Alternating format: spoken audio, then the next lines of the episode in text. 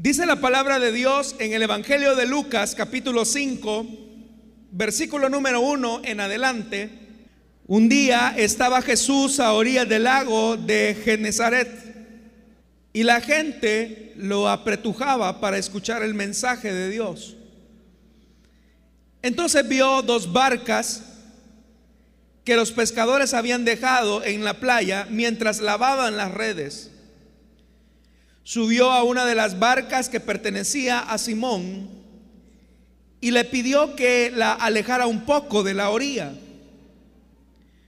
Luego se sentó y enseñaba a la gente desde la barca. Cuando acabó de hablar, le dijo a Simón, lleva la barca hacia aguas más profundas y echen allí las redes para pescar. Maestro, Hemos estado trabajando duro toda la noche y no hemos pescado nada, le contestó Simón. Pero como tú me lo mandas, echaré las redes. Así lo hicieron y recogieron una cantidad tan grande de peces que las redes se rompían. Entonces llamaron por señas a sus compañeros de la otra barca para que los ayudaran. Ellos se acercaron y llenaron tanto las dos barcas que comenzaron a hundirse. Al ver esto, Simón Pedro cayó de rodillas delante de Jesús y le dijo, apártate de mí, Señor, soy un, soy un pecador. Es que él y todos sus compañeros estaban asombrados ante la pesca que habían hecho como también lo estaban Jacobo y Juan, hijos de Zebedeo, que eran socios de Simón. No temas, desde ahora, pescador de hombres, desde ahora serás pescador de hombres, le dijo Jesús a Simón. Así que llevaron las barcas a tierra y dejándolo todo, siguieron a Jesús. Tengan la bondad de sentarse, hermano y hermana, por favor, esta mañana.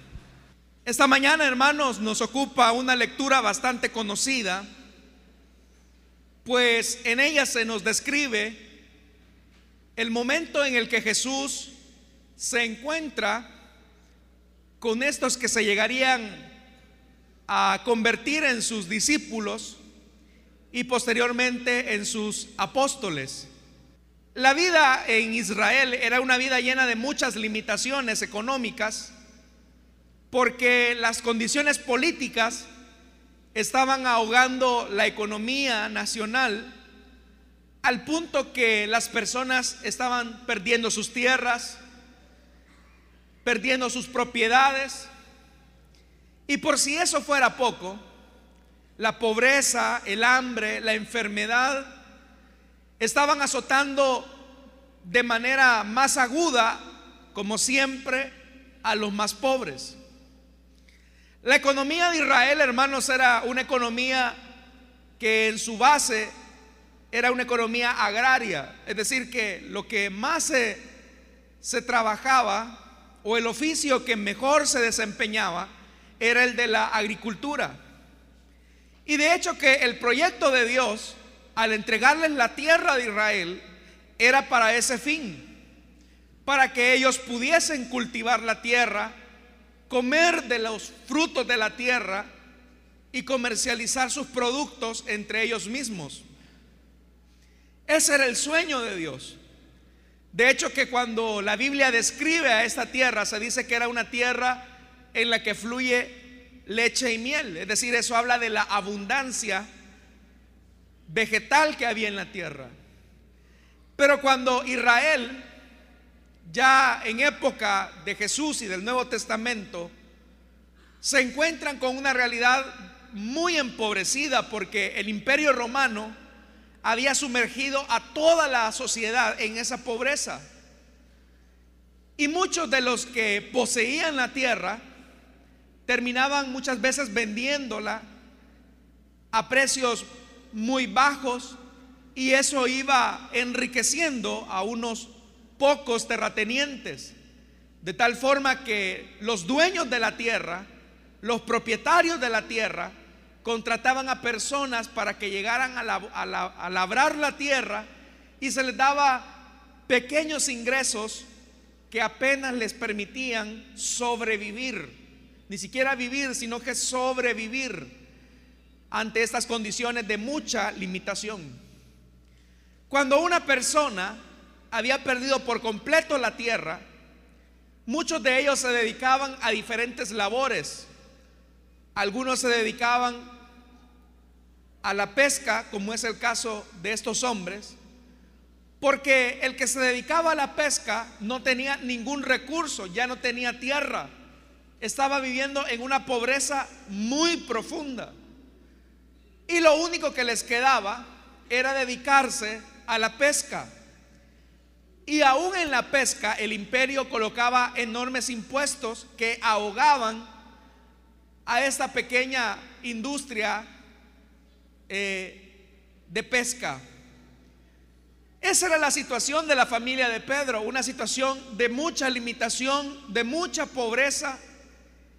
Y Pedro y su familia y todos los que estaban alrededor de él no tenían otro recurso más que irse al lago con unos pedazos de bote, porque no eran barcos como o, botes tan sofisticados como los conocemos ahora.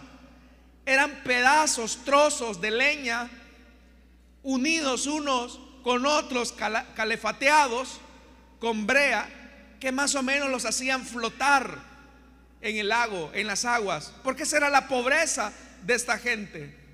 De tal manera que si Pedro y sus amigos iban a pescar un día, eso que pescaban servía para dos cosas, para sobrevivir el día y para comerciar, si es que les permitía el margen de la pesca, con los comerciantes de las orillas del lago. Pero usted sabe que el pescador cuando sale mar adentro, la única garantía que tiene es que va a ir a trabajar, pero él no sabe a qué se va a enfrentar. Hay días buenos, hay días malos. Es como el comercio. El que es comerciante abre su negocio por la mañana y él lo que va a poner o va a garantizar es su trabajo, es su esfuerzo. Pero él no puede prever si ese día será bueno o será malo. Eso el día lo va a decir. Pero usted sabe que al igual que en el comercio, al igual que en los negocios, hay días que son muy buenos, otros días que son muy malos. Pero ¿en qué circunstancias y en qué condiciones quedaba una familia como la de Pedro y la de sus amigos cuando esos días eran días malos? ¿Qué ocurría cuando el día había sido muy malo, o más bien la noche había sido muy mala y no se había pescado absolutamente nada. Lo que significaba eran dos cosas. Número uno, que ese día esa familia no iba a comer, no iba a tener el sustento de ese día. Y número dos, se le complicaba más en la jornada siguiente, porque ahora tenía que recuperar el doble de lo que no había ganado el día anterior. Pero no solamente las familias tenían, hermanos, que hacerle frente al tema de la escasez, sino que las deudas eran otro tema más agudo. Porque un pescador podía salir al lago de Genezaret o de Galilea, como lo llaman en otros evangelios, pero estos por el simple hecho de meterse al agua tenían que pagar un impuesto a Roma independientemente si pescaban o no también se tenía que pagar un impuesto si pescaban. Entonces vea que la condición de, pobreza se iba agudizando más. Esa era la realidad de Pedro y sus amigos. Uno de esos días, Pedro y sus amigos salieron a pescar. Bueno, realmente fue una noche. Y ellos estuvieron haciendo todo lo que estuvo a su alcance. Pero curiosamente, esa noche no pescaron nada. ¿Se imagina los pensamientos que le sobrevinieron a Pedro cuando se dio cuenta que iba pasando una hora y otra hora y el lago parecía un espejo que no daba nada? en la medida que el tiempo iba pasando, la preocupación de Pedro se iba acrecentando. Y podemos intuir qué pensamientos atravesaban la mente de Pedro. Cosas como, ¿y ahora cómo voy a hacer para darle de comer a mi familia? ¿Y ahora cómo voy a hacer cuando tenga que cruzar la mesa de los tributos y no tenga ni siquiera para poder pagar el impuesto de este día? ¿Y ahora cómo voy a hacer para trabajar al día siguiente siendo que este día no pesqué nada? Y no piense que eran grandes pescas. Esos pensamientos venían a la mente de Pedro y la de sus amigos, que como la NBI dice que eran socios de él. Pero cuando uno habla de socios, uno piensa que es una gran sociedad, pero no, era una pequeña cooperativa, si lo queremos ver así, muy pequeña, muy insignificante. Mientras Pedro estaba con esa preocupación, ¿cómo, iba a enfrentar ese día? ¿Qué le iba a decir a su esposa y a toda la familia que dependía de él? En ese día, dice que Jesús estaba por ahí y llegó a las orillas del lago. Y dice que la gente, la gente pobre, desesperada por su pobreza, por su marginación, dice que lo apretujaba para escuchar el mensaje de Dios. Cuando Pedro vio a la orilla que había un montón de gente, Pedro seguramente se preguntó, ¿y qué es lo que pasa a la orilla? Y ahí es donde tiene el primer encuentro, porque dice el versículo 2, entonces vio dos barcas que los pescadores habían dejado en la playa mientras lavaban las redes. Ahí encontramos, hermanos, a estos hombres que estaban lavando las redes. Ellos ya no iban a continuar pescando, las iban a lavar para ver si en la noche de ese día tendrían una mejor suerte. Pero cuando Jesús los vio, dice que él subió a una de las barcas que pertenecía a Simón. Él solamente llegó donde estaba Simón y le dice, oye, me voy a subir a tu barca, pero boga mar adentro. Y le dice, aléjate un poco de la orilla. Oiga, le está pidiendo un hombre desconocido a un hombre preocupado, metámonos otra vez al sitio de tu preocupación, de donde fuiste y no encontraste nada. Cuando nosotros tenemos un problema o nos ha acongojado algo en la vida, algo que nos ha traumado, lo que menos nosotros queremos hacer es volver a esos lugares de preocupación, a esos lugares de ansiedad, si por ejemplo alguien fue asaltado en una calle, lo que menos hace es regresar a ese lugar porque le trae malos recuerdos.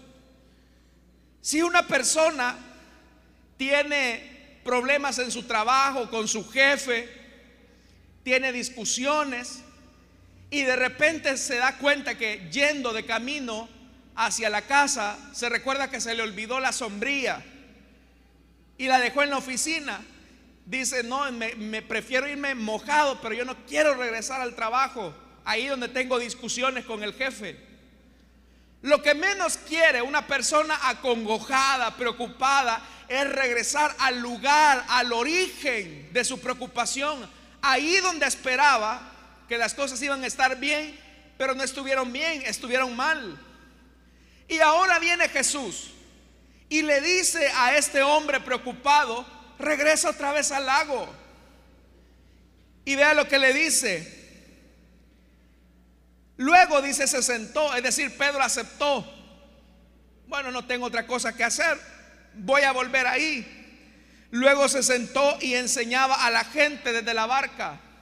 Es decir, que la barca le servía al Señor Jesús como un lugar estratégico para predicarle a la multitud y el agua le servía como una barrera para que la gente no lo apretujara.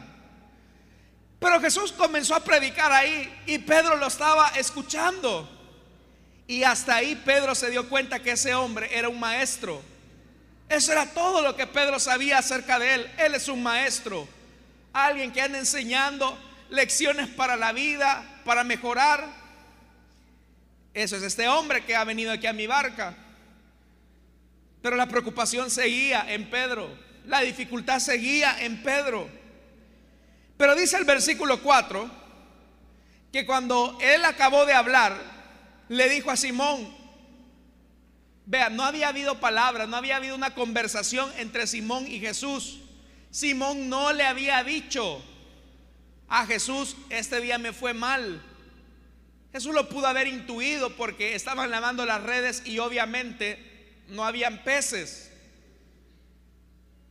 Y vea lo que le dice el Señor, lleva la barca hacia aguas más profundas. Vea, ve el cuadro. La barca llegó a la orilla. Viene Jesús y le dice, por favor, me prestas la barca y metámonos un poco adentro del lago. Y Pedro acepta. Pero ahora viene Jesús y le dice, métete más profundo. Pero no era de ahí donde Pedro había salido y donde la noche no le había dado nada. Y ahora Jesús viene y le dice, métete a aguas más profundas. Y entonces ahí Pedro tiene que hablar y decirle, maestro, hemos estado trabajando duro, duro, toda la noche y no hemos pescado nada. Estamos en una condición de mucha pobreza. Este es el único recurso que tenemos para vivir. Hemos trabajado toda la noche y no ha habido nada. Y ahora vienes tú y me estás diciendo que vuelva otra vez al lugar de donde yo quiero salir porque no encontré nada, al lugar de donde yo me frustré, al lugar de donde yo me decepcioné, donde yo esperaba que iba a haber algo y no hubo nada. Y ahora vienes tú en el día con menos posibilidades y opciones de poder pescar y me estás diciendo que me meta más. Imagínese que de repente de ese lugar de donde lo despidieron injustamente, el Señor le, viene y le vuelve a decir, vuelve a regresar a trabajar de donde te echaron. Imagínese que el Señor de repente le pida a usted, vuelve a ese lugar de donde te trataron mal. Se necesita mucha humildad mucha obediencia para volver a ese sitio. Y eso es lo que muchas veces Jesús nos pide, que volvamos a esos lugares de frustración, de decepción. ¿Para qué? Para que entendamos que solo sobre la base de la obediencia a la palabra de Dios es que podremos ver días mejores. Pedro lo hizo. Y dice la parte final del versículo 5, pero como tú me lo mandas, tú me estás dando la orden que vaya y yo voy a volver a ir. Hermanos, la vida cristiana es así. Es una vida de dificultad, es una vida de escasez, es una vida de penurias. Y muchas veces nos vamos a encontrar en situaciones donde Dios nos va a volver a pedir que volvamos a ese lugar de donde nos frustramos. Porque en la medida en que regresemos a ese sitio de donde nos frustramos, nos decepcionamos o nos decepcionaron, en esa medida el carácter de Jesús será labrado en nosotros. Porque estaríamos reconociendo el señorío de Jesús. Entonces el versículo 6 dice, así lo hicieron ellos regresaron mar adentro. Pero ahí pasó un milagro. Dice que recogieron una cantidad tan grande de peces que las redes se rompían. Algo milagroso había ocurrido ahí. Porque en la noche anterior no habían pescado nada. Y ahora dice la Biblia que las redes que ellos estaban lavando las redes que ellos ya iban a guardar para ocuparlas en la noche siguiente, Ahora dice que esas redes están tan llenas de peces que se están rompiendo. Obviamente que eso había sido milagro y operación de Dios en la vida de estos hombres. Entonces vea, versículo 7. Entonces llamaron por señas a sus compañeros de la otra barca para que los ayudaran. Ellos se acercaron y llenaron tanto las dos barcas que dice que comenzaron a hundirse. Es decir, la bendición de los peces estaba comenzando a hundir las dos barcas. Después de no haber tenido nada, ahora están llegando al éxito en los negocios. Después de no haber tenido nada, ahora están llegando al éxito en su profesión. Y yo, hermanos y hermanas, creo que en algún momento de nuestra vida nosotros también hemos atravesado ese camino, ese peregrinaje, donde quizás emprendimos algo y no nos fue bien. Pero el día en que Jesús se subió a nuestra barca, Él nos dio el éxito en lo que hacíamos. Él nos dio la bendición en lo que hacíamos. ¿Cuántas veces nosotros emprendimos quizás compañías, empresas, negocios, proyectos familiares, proyectos de vida, y que cuando no teníamos a Jesús en la barca, nos iba mal. Pero ahora que tenemos al Señor dentro de nosotros, Él nos bendice. Y hemos llegado al éxito, a la cumbre del éxito. ¿Se imagina cuál pudo haber sido la admiración y la sorpresa de los otros socios que estaban a la orilla del lago cuando vieron que esas dos pedazos de barca se estaban hundiendo porque llevaban una cantidad de peces que nunca habían tenido? Ellos nunca habían pescado a ese nivel, no lo habían hecho. Pero dice la Biblia en el versículo 8 que al ver esto Simón Pedro cayó de rodillas delante de Jesús y le dijo, apártate de mí, Señor, soy un pecador. Cuando nosotros leemos estos relatos de la Biblia, lo que nos llama la atención es, ¿y cómo fue eso que todos esos peces llegaron a esa pequeña barca? ¿Cómo fue que el Señor hizo el milagro? Y la pregunta la dirigimos al cómo, cuando no debe de ser esa la pregunta correcta. A la Biblia no le interesa dar explicaciones de cómo ocurrió el milagro. La gente a veces se pregunta, por ejemplo, en el tema de la multiplicación de panes y peces, ¿y cómo fue que Jesús hizo esa multiplicación de panes y peces. Pero la pregunta está mal. Y de hecho que la Biblia ni siquiera se preocupa por responder esas preguntas. No lo quiere hacer. Más bien, la pregunta no debe de ser por, por qué o cómo se hizo esto, sino quién hizo eso. Es decir, que el énfasis del milagro no radica en cómo ocurrió el milagro, sino en quién hizo el milagro. Por eso es que inmediatamente el texto nos dirige a Pedro. Y Pedro dice que cayó de rodillas delante de Jesús. Esa actitud de caer de rodillas delante de Jesús es un reconocimiento. Es un reconocimiento que Él no es un simple maestro, porque vea ¿Cómo Jesús lo llamó en el versículo 5? Lo llamó maestro. Para Pedro era un maestro. Pero ahora que ha tenido a Jesús en la barca, le llama Señor. Pero ahí hay que tener mucho cuidado, hermanos. Ahí hay que tener mucho cuidado.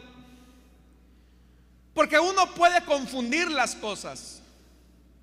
Uno puede pensar que Dios está para bendecirnos. Y obviamente Pedro se sintió muy alegre. Es que vea el pensamiento, ya lo dije. ¿Qué estaba pensando Pedro antes del milagro? ¿Y cómo voy a hacer para pagar las deudas? ¿Y qué le voy a decir a mi esposa? ¿Y qué le voy a decir a mis hijos que hoy no tenemos nada para comer? Y de, un, de la noche a la mañana, literalmente, el Señor cambió la escasez en abundancia. ¿Cuántos hemos tenido esos momentos así, hermano? que Dios ha cambiado nuestra escasez de la noche a la mañana en abundancia. Porque para Dios no hay nada imposible. Con un chasquido de dedos Él puede hacer que haya donde no hay. Eso es lo que Dios puede hacer. Pero no confundamos las cosas. Porque nosotros nos podríamos podríamos interpretar que ahora el propósito de este milagro, el propósito de esta provisión es que Jesús se quede permanentemente en mi barca, para que Él me siga llenando de peces mi barca. Pero la actitud de Pedro no es que Jesús se sume al proyecto de Pedro. La actitud de Pedro es, Señor, apártate de mí, pues soy un pecador. Él está diciendo, yo soy indigno de que tú hayas hecho esto conmigo. Como también nosotros somos indignos que Dios nos haya bendecido, que Él nos haya prosperado. El día que perdamos de perspectiva eso, hermano, nuestro corazón se va a inflamar de orgullo. Si tenemos lo que tenemos, es porque de Dios lo hemos recibido. No éramos dignos y el Señor nos bendijo. Pero vuelvo al punto. No se trata que Jesús se sume a su proyecto personal. Porque muchos queremos la presencia de Dios para que Él nos bendiga, para que Él nos llene las barcas de peces todos los días. Pero ese no era el propósito de Jesús. El propósito del milagro no era, no era satisfacer un momento el anhelo de prosperidad que, por, que seguramente tenía Pedro, él y sus amigos. Dios estaba ocupando ese milagro de prosperidad para que lo dejaran todo. ¿Cómo es eso? Después de que Dios nos ha bendecido y ahora nos está pidiendo que dejemos todo lo que Él nos dio. Eso es lo que va a ocurrir más adelante. Dice lo que dice, es que Él y todos sus compañeros estaban asombrados ante la pesca que habían hecho, como también lo estaban Jacobo y Juan, hijos de Zebedeo, que eran socios de Simón. Por una intención, el escritor dice, ellos eran socios. Pero imagínese, hermano, que en una sociedad como esta, viene alguien y se suma a la sociedad y por la intervención de ese socio, siempre se van a tener utilidades y utilidades y utilidades y utilidades y utilidades y a quien no le interesa ese socio. Seguramente a más de alguien se le cruzó por la mente, hagamos a Jesús nuestro socio. Pero viene Jesús y le da vuelta a los intereses.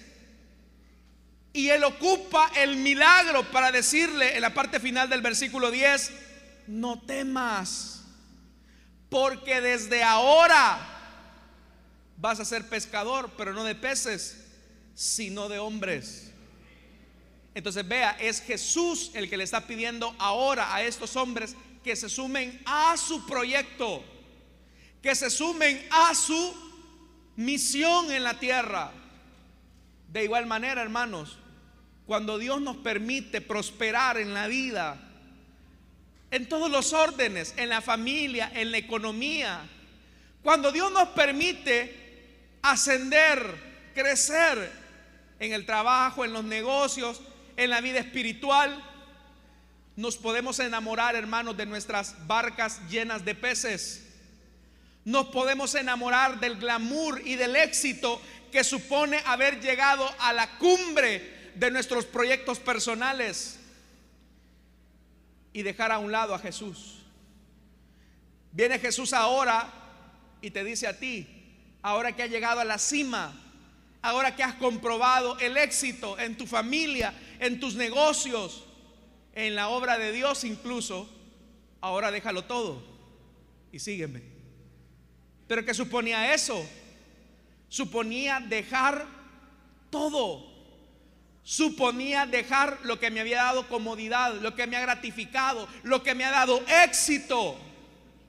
Hay personas que están enamoradas de su éxito en el ministerio ¿Sabe cuántos ministros del Evangelio hay a quienes Dios les ha permitido llegar al éxito de sus barcas llenas de peces en su ministerio, al punto que se enamoran de los peces y dejan al Dios que les permitió llegar hasta ese punto? Hay gente que se enamora de su éxito familiar, que se olvida del Dios que les permitió llegar hasta ese punto. ¿Cuántas personas no hay que han llegado al éxito en los negocios por la mano de Dios? Y a la vuelta del tiempo se olvidan del Dios que los llevó hasta ese punto porque se enamoraron más del éxito que Dios les entregó que del Dios que les entregó ese éxito. La vida cristiana, mis amados hermanos, implica eso, una vida de renuncia para enamorarnos no tanto de nuestros éxitos personales, pues estos son pasajeros. Estos peces, por muchos que hubiesen sido, se iban a acabar un día. Como también, hermanos y hermanas, el éxito temporal de esta vida, nuestras familias, nuestras empresas, nuestro privilegio, todo un día se va a acabar. Lo único eterno que va a quedar va a ser el Señor. Eso será lo único eterno. Y por eso es que Jesús muchas veces nos permite a nosotros que lleguemos al éxito en la vida. Para que saboreando el éxito de la vida, un día Él se aparezca en nuestro camino y nos diga, déjalo todo y sígueme. Porque eso es lo que dice más adelante en el versículo número 11. Así que llevaron las barcas a tierra. Y cuando una persona lleva las barcas a tierra, cuando ya no va a seguir pescando y dejándolo todo, siguieron a Jesús. Esto, hermanos, es lo que cuesta entender. Cuando aquel joven se le acercó a Jesús y le dijo, Maestro, he alcanzado el éxito en la religión. Desde muy jovencito guardo los mandamientos. He alcanzado el éxito en mis negocios, vivo bien, tengo dinero, tengo mis comodidades, tengo mis facilidades. Estoy bien, no me hace falta nada. Estoy tratando la manera de hacer lo que te agrada a ti. Quiero hacerlo. Y viene Jesús y le dice, ok, yo he permitido que tú llegues hasta ese punto de riqueza, de abundancia, de éxito familiar. Ahora te voy a decir algo. Vende todo lo que tienes repártelo entre los pobres y sígueme. ¿Y qué hizo el joven rico? Dice que triste dejó a Jesús y no lo siguió. Porque se enamoró más de su éxito personal. Se enamoró más de lo que Dios le había dado. La Biblia dice que toda dádiva y todo don perfecto proviene del Padre de las luces, dice la Biblia. Todo lo bueno que usted tiene se lo ha dado el Señor. De la mano del Señor lo hemos recibido. Porque usted estaba como Pedro. Yo estaba como Pedro. No teníamos nada. ¿Se acuerda cómo comenzó, hermano? Muchos de ustedes en algún momento han compartido experiencias conmigo. Y me han dicho, hermano, mire, si cuando nosotros comenzamos no teníamos ni para comer. Recuerdo un hermano que me decía, a veces no teníamos ni para la leche de nuestros hijos. Otros hermanos vienen y me dicen, hermano, yo ni soñaba, yo dormía en un petate, en un cuarto de un mesón. Y Dios los ha bendecido, Dios los ha prosperado, les ha dado buenas familias. Y gloria a Dios por eso. Mi mayor deseo es que Dios los bendiga a todos, que ustedes prosperen, que Dios les dé mucha bendición, les dé mucho éxito. Ese es mi deseo, esa es mi oración.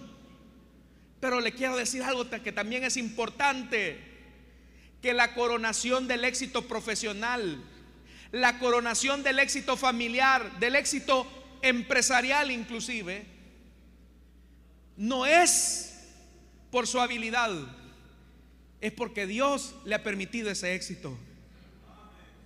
La pregunta es, ¿te has enamorado más del éxito de tener barcas llenas de peces o del Señor quien te dio ese éxito? Si somos como el joven rico, nos vamos a enamorar más de nuestro éxito. Yo le he dicho, hermanos, fíjese que hoy con esto de los ministros de alabanza, predicadores inclusive, hablando un día de estos con uno de ellos, hermano, usted supiera lo que piden. Vehículos que sean no tan viejos, están pidiendo que sean por lo menos, 2019 están pidiendo por lo menos un vehículo año 2015. Quieren ser hospedados en hoteles cinco estrellas. Que su ofrenda sea de tantos miles. Que les proveamos de los mejores equipos. Que les demos estas condiciones. Y si es así, ellos vienen a ministrar. Esa es la realidad. Hay otros pastores que son igual. Olvidándose de lo que la palabra de Dios dice. Den de gracia lo que de gracia han recibido pero se enamoraron de su éxito personal, se llenaron de orgullo, se enamoraron más de la fama y de la dulzura que supone el éxito y se olvidaron del Señor. Esta mañana Dios a muchos de ustedes les está diciendo, déjalo todo. Vuelve al lugar de donde saliste y si es importante dejarlo todo, pasar pobreza, pasar escasez nuevamente. Pero si tienes al Señor, eres el hombre más rico y más afortunado de esta tierra.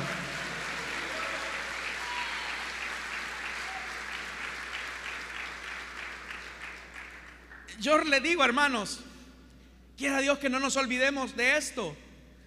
Que no se trata de que el Señor se sume a mis proyectos. Porque eso es lo que queremos, tener a Jesús como un socio y que se sume a mis proyectos y me dé éxito a mis proyectos. Pero Jesús no está para complacerle el gusto a nadie. Es Jesús quien te dice a ti, ven y sígueme. Tú súmate a mi causa. Tú sígueme. Tú no pongas pretextos para hacer mi obra. Súmate. Porque en esa medida, hermanos, demostraremos fidelidad al llamamiento de Jesús. Si no solamente nos vamos a enamorar del, milagro nada más, como muchos se enamoran solamente del milagro y del éxito, pero Dios no desea que nos enamoremos del éxito y del milagro. Dios desea, hermanos, que nos enamoremos siempre de Él, que nuestra mirada siempre esté sobre Él. Ese es el deseo de Dios. Porque en esa medida seremos fieles a su mensaje. Vamos a orar, hermanos, vamos a cerrar nuestros ojos. Dios nos puede prosperar y de hecho que es el deseo de Dios hacerlo. Y en la Biblia, hermanos, encontramos múltiples casos donde Dios nos permite alcanzar la cumbre, el éxito. Y después Dios pide, dámelo todo. Todo lo que yo te di, dámelo. Muchos, como niños egoístas, no le dan nada y dejan a Jesús quien fue quien se los dio. Piense por un momento en Abraham, que no tenía hijos. Dios le concede la bendición de la paternidad por medio de Isaac. El niño comienza a crecer. Y en un momento Dios le pide a Abraham, dame a tu hijo. Abraham había alcanzado la cumbre del éxito en su familia, en sus negocios. Pero ahora el mismo Dios que le había dado eso se lo está pidiendo para que lo siguiera. Abraham con todo el dolor de su alma está dispuesto a renunciar a su hijo, a su éxito, para obedecer la palabra de Dios. Ese es el desafío de nosotros como iglesia. Renunciar al éxito personal para hacer la voluntad de Dios. Eso fue lo que hizo Pedro, renunciar a su éxito temporal para hacer la voluntad de Dios. Esta mañana quiero hacer una invitación rápidamente. Si hay alguna persona que desea entregarle su vida a Jesús, que desea rendirle su voluntad al Señor, le invito para que se ponga de pie.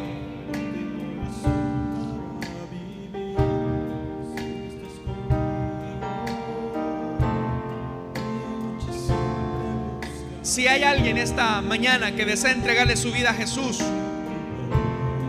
o que desea reconciliarse, le invito para que se ponga de pie y camine al frente. Vamos a orar por usted.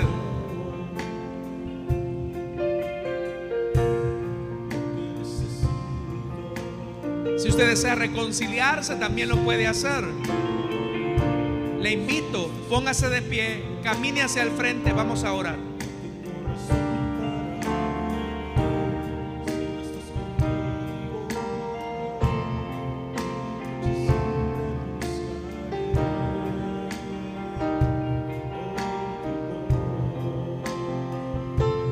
Llamado de Jesús es una vida de renuncia, hermanos. Dejar nuestro éxito personal para hacer la voluntad de Dios.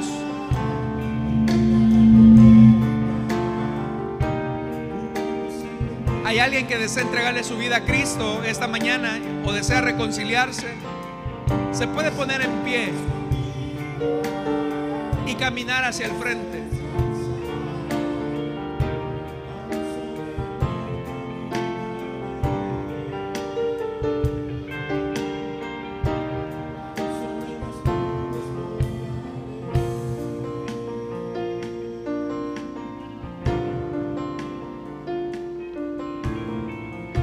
¿Hay alguien?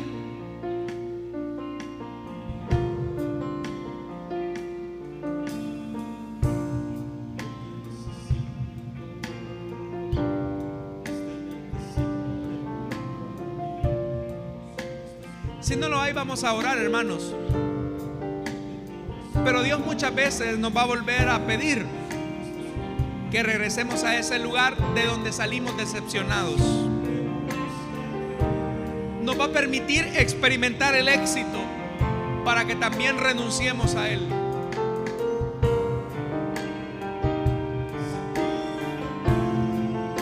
Cuando eso ocurra, lo que estará en juego será nuestro corazón lleno de codicia o nuestro corazón rendido a su voluntad y señorío. Que Dios nos permita, hermanos, rendir nuestra voluntad y seguir al Señor todos los días de nuestra vida. Vamos a orar, Padre que estás en los cielos. Te doy la gracia, Señor, por esta oportunidad que nos has dado de meditar en tu palabra. Ayúdanos, Señor, a rendir nuestros éxitos a tu voluntad a tu seguimiento. Ayúdanos, Señor, a no enamorarnos tanto de los logros humanos antes que de tu persona, quien fue quien nos lo dio. Pues todo éxito, privilegio, logro humano es temporal pero lo único eterno, lo único perduradero es tu presencia. Ayúdanos a doblar nuestra voluntad a ti para hacer siempre, Señor, lo que honra tu nombre. A ti sea la gloria, hoy y siempre. Amén. Amén.